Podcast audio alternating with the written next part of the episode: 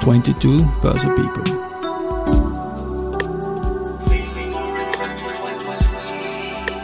Are now in season 4.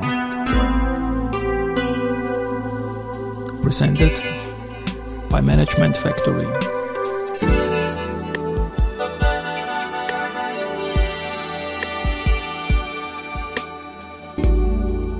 Ja, herzlich willkommen wieder zur Serie 22 Börse People und diese Season 4 der Werdegang und Personelle, die folgen, ist presented by Management Factory.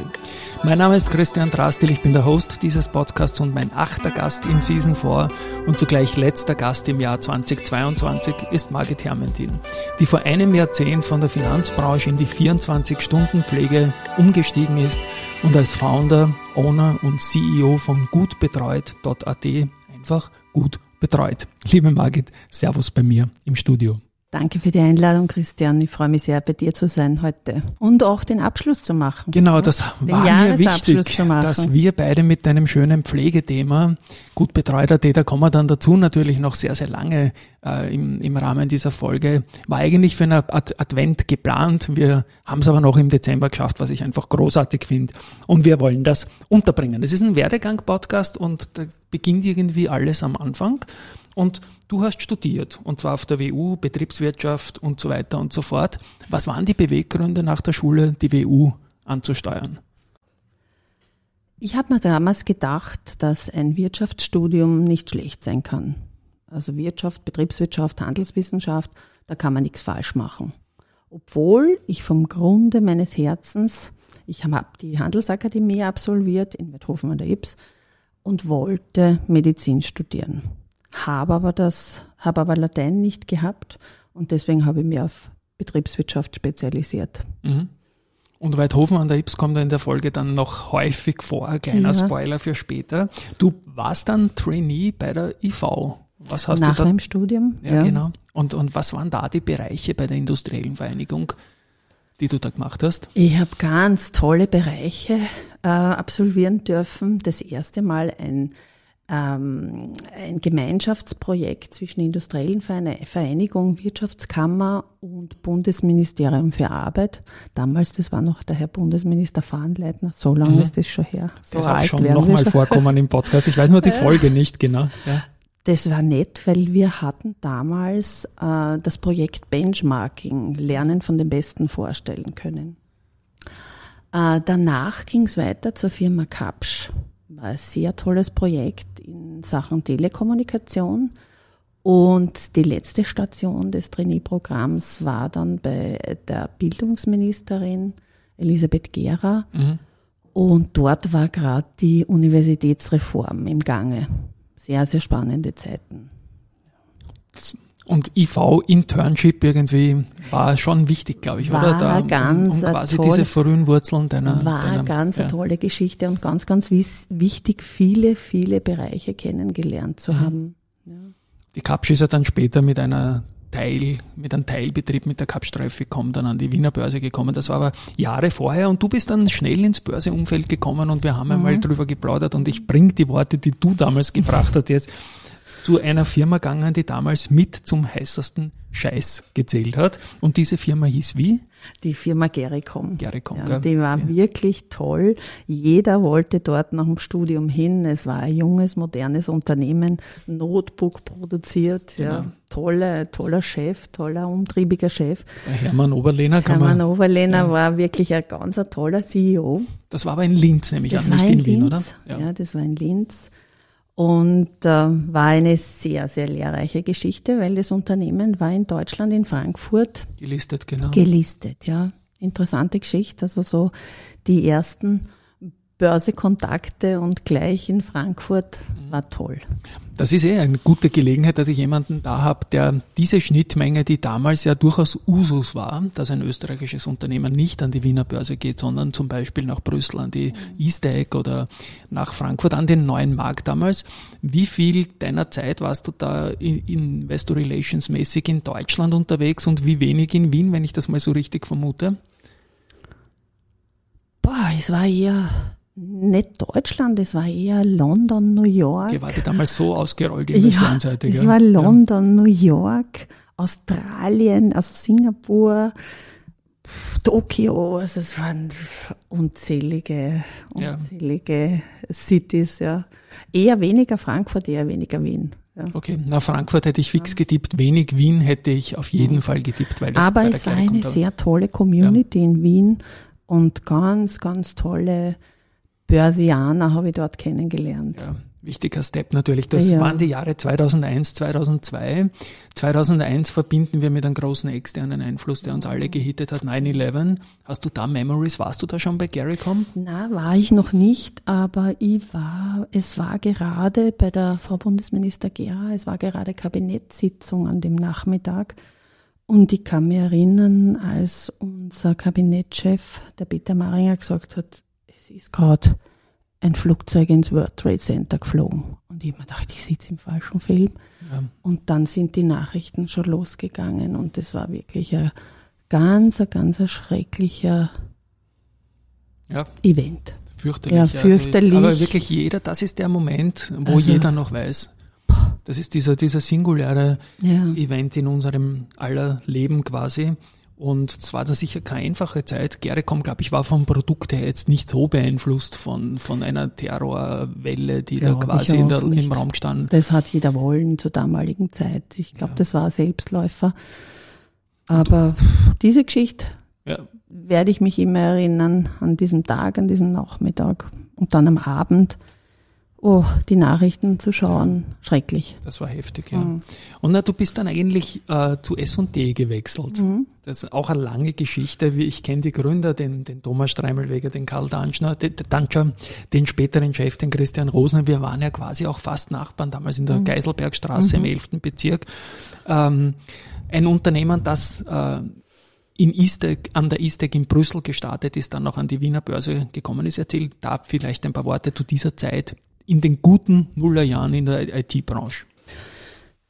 Zur S&D muss ich dazu sagen, kam ich über den damaligen Börsechef Herrn Zapototzki. Der Stefan. Der, ja, genau. Ja. Der hat mich dorthin empfohlen und habe auch diesen Job bekommen damals. War sehr, sehr interessant, weil sie in über 20 Ländern in Osteuropa äh, Geschäfte gemacht haben. Ähm, war ein bisschen ruhiger und ein bisschen weniger verrückt als Gericom davor, war in Wien notiert, war. Damals dann schon, genau. Damals ja. dann schon zu meiner ja, Zeit. Genau. Und war ein sehr kleines, jetzt unter Anführungszeichen feines Unternehmen. Mhm.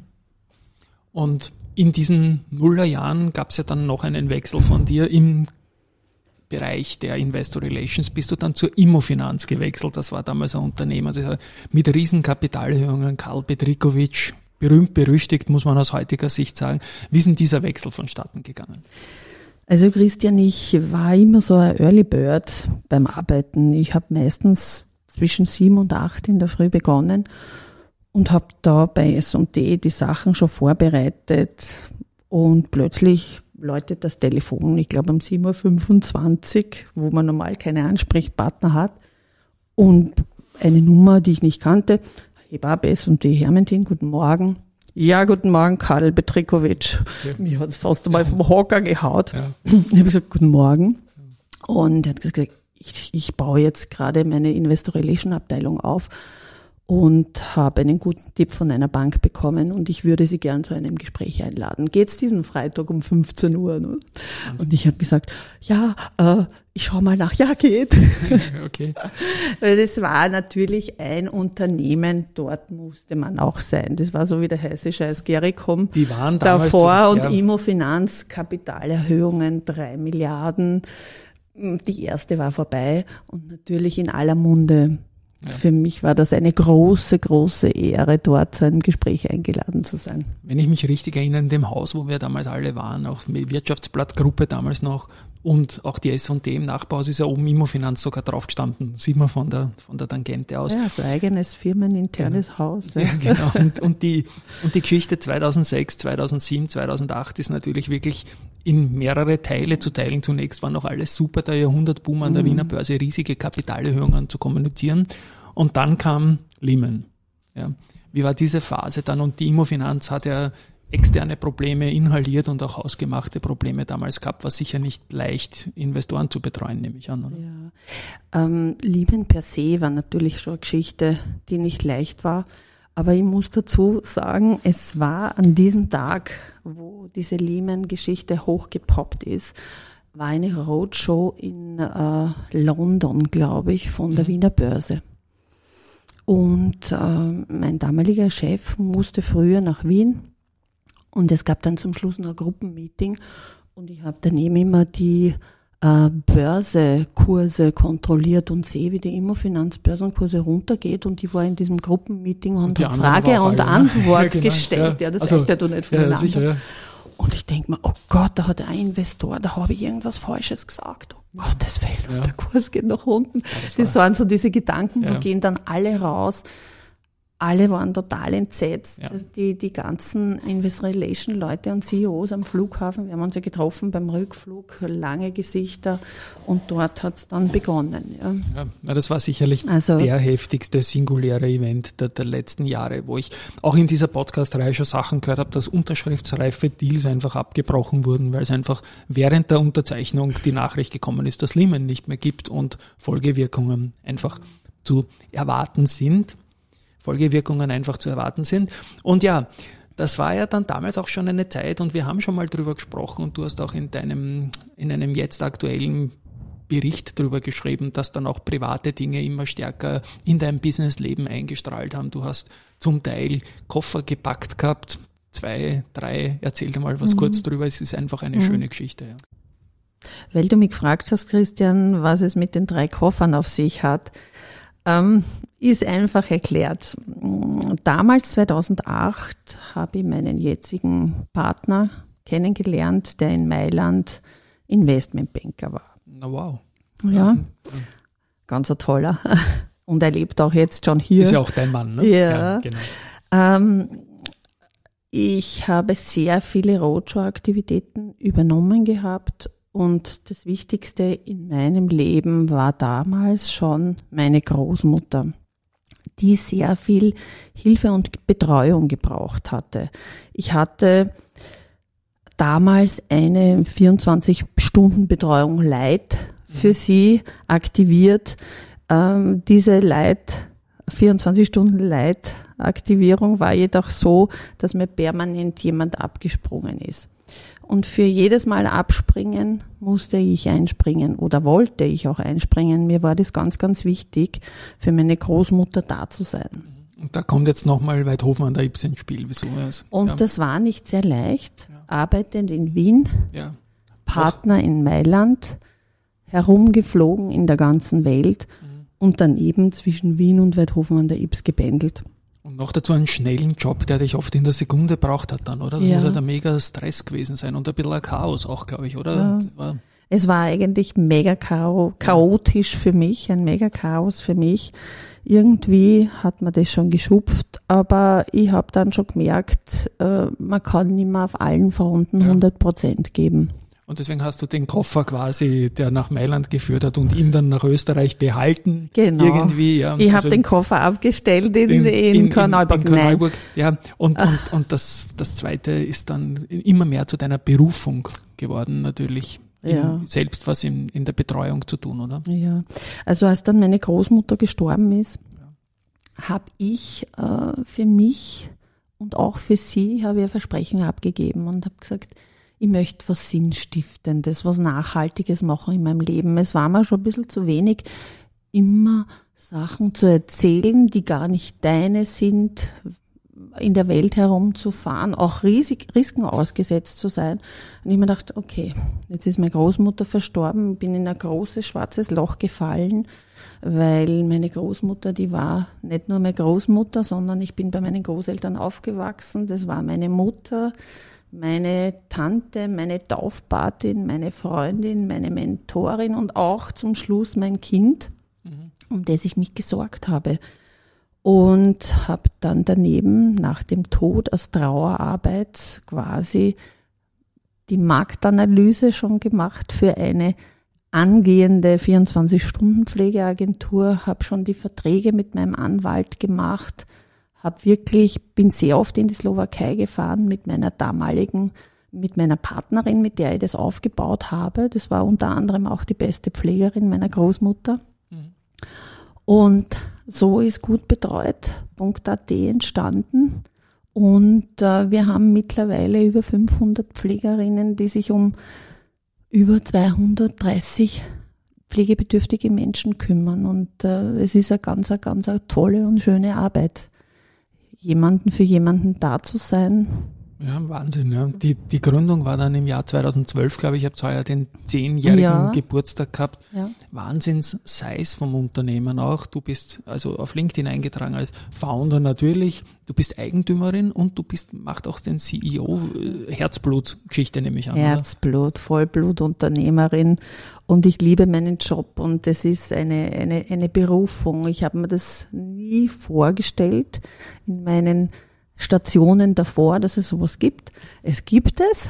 Es war auch äh, gerade um die Zeit von 40, wo man sich selber so ein bisschen finden, finden möchte und wo man dann auch sagt, man macht was Gescheites. Und wenn man Wirtschaft studiert hat, sagt man, man will Unternehmer werden.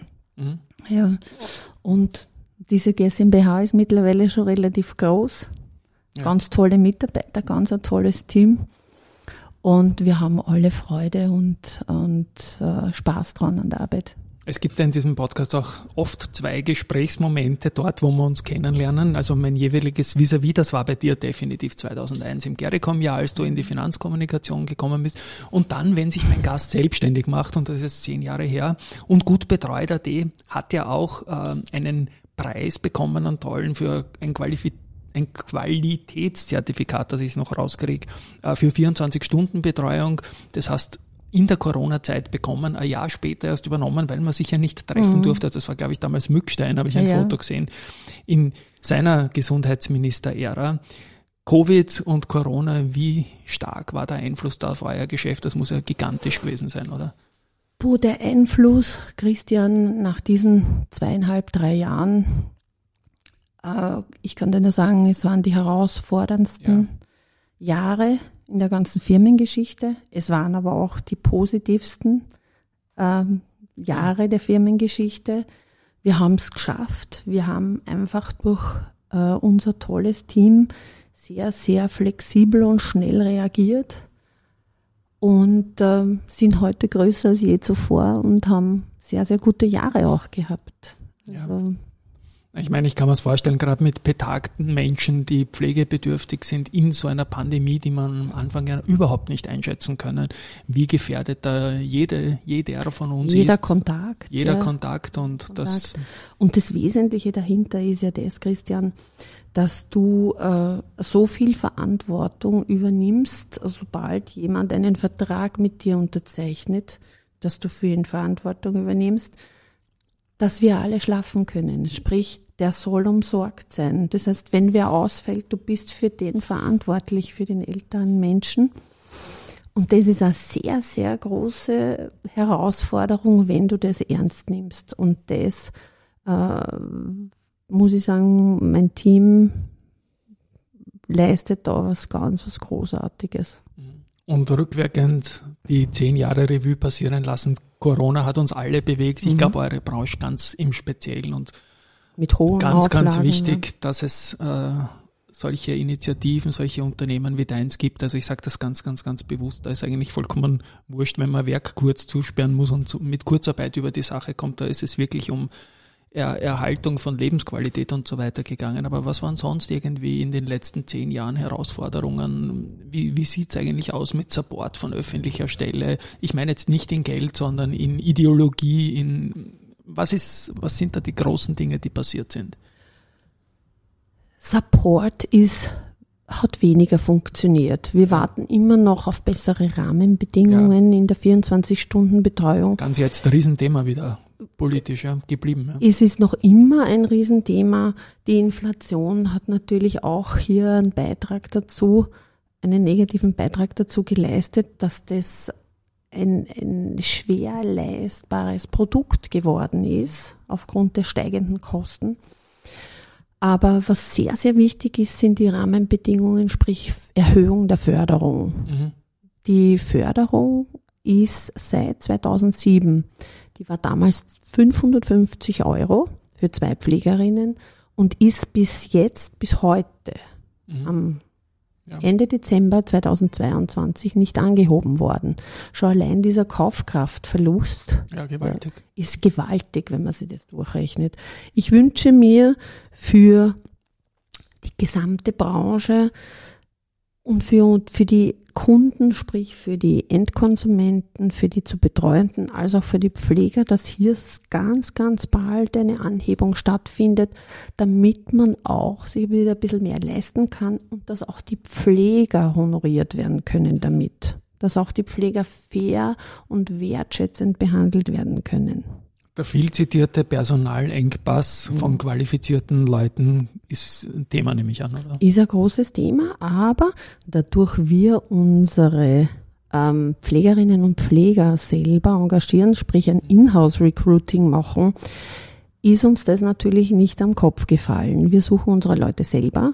Wir machen keine Anzeigen, wir schalten nicht, wir suchen sehr sensibel also Mundpropaganda. Mundpropaganda, Mundpropaganda, wieder Mundpropaganda. Okay. So wie es auch ist auf der anderen Seite. Wir haben oft schon die zweite, dritte Familie von einer, äh, von einer zu betreuenden Person, weil die sagen, wir waren zu zufrieden, wir waren zu happy. Das heißt, wir haben nie eine Werbung geschalten. Mhm. Ja. Und das heißt, das funktioniert, dass ihr genug Personal für die Nachfrage auf diese Art und Weise Mundpropaganda äh, auftreiben könnt, oder? Das funktioniert. Haben wir ein ganz ein tolles, wie ich schon vorher erwähnt habe, tolles Team dafür. Und es ist aber auch so, du musst, ähm, die Leute stellen sich immer vor, man nimmt jemanden, implementiert den dort und sagt, und jetzt macht's. 80 Prozent unserer Aufgaben oder unseres Jobs ist Human Resources. Das fängt von Recruiting an bis über Begleitung, bis über Einsetzen. Das sehen die wenigsten. Wir haben das nicht vorbesprochen, deswegen kann es sein, dass ich dich jetzt zu sehr anschieße mit den Fragen statistischer Natur, die ich immer sehr liebe natürlich. Ähm, wie ist bei dir der, der Gender Mix, Pflegerinnen und Pfleger ungefähr? Kann ich das sagen? Das ist 90 Prozent Frauen, Frauen 10 Prozent Männer. Also so heftig hätte ich es nicht vermutet, mhm. aber und, und wie alt sind die Leute im Durchschnitt, die Pflegerinnen? Die so Leute im Oder was für eine Range hast du da? Kann ich da sagen, ganz genau, weil ich mir das heute in der Früh angeschaut okay. habe. Die Range ist zwischen 47 und mhm. 60. Okay, also eine kleine Range eigentlich, oder? Mhm. Eine sehr kleine Range, weil wir rekrutieren meistens Leute erst ab 40, mhm. die schon ein bisschen äh, Ruhe im Leben haben in der Slowakei. Wir haben ja nur Slowakinnen und auch aber Österreicherinnen. Äh, dort ähm, sind sie meistens schon mit 40 Großeltern. Mhm. Okay. Also das ist nicht so wie bei uns, dass man mit 40 äh, Kinder bekommt, sondern die haben schon die zweite Generation im Haus und können dann weggehen. Und deswegen, wenn ein Problem auftaucht mit einem Enkelkind, dann ist die Mutter dort da. Also das ist die Oma, die dann jemand umsorgt hier in Österreich. Und deswegen ist die, diese, diese ähm, Betreuung gut gewährleistet. Ja, das macht Sinn. Da bin ich sehr froh, dass ich diese Frage gestellt das habe. Das war eine gescheite Frage, ja. Äh, ja weniger, ja. Als, aber es ist einfach wichtiges Wissen, was dann rauskommt, warum diese Range und letztendlich auch Lebenserfahrung mhm. als ja, die Ruhe. Mehr ja. Frauen sind als Mama und Oma, bringt man halt mit und man könnte wohl von den zu pflegenden Leuten, von deinen Kundinnen und Kunden letztendlich, kann man ja so sagen, glaube ich, ähm, könnten das die Kinder sein wieder von der Generation genau. meistens. Ne? Ja. Und so, so passt das auch. Und Jünger passt überhaupt nicht rein. Wir haben ein paar jüngere, sehr, sehr tolle, die sind aber dann Krankenschwestern. Die sind mhm. spezialisiert auf ganz spezielle Krankheiten. Mhm. Und da geht es eher ins Technische, ja, mit Geräten, mit Tracheostoma, mit Magensonde und so weiter. Aber der Durchschnitt ist ab 40 aufwärts. Okay, und jetzt habe ich noch eine geografische Frage. Wir haben gesprochen über Weidhofen an der Ips, mhm. da kommst du her. Ja. Ich weiß, du da bist in, hin. da gehörst du hin, genau, und, und, so weiter. Da könnte man jetzt was singen vielleicht mhm. sogar, ja. Da gibt es irgendein Lied aus Österreich, mhm. glaube ich. Ähm, und wir sind jetzt in Wien, du bist in Korneuburg based. Ja. Was ist so eure geografische? Ist Wien Niederösterreich. Wien ja, Niederösterreich. Ja. ja. Wien Niederösterreich komplett.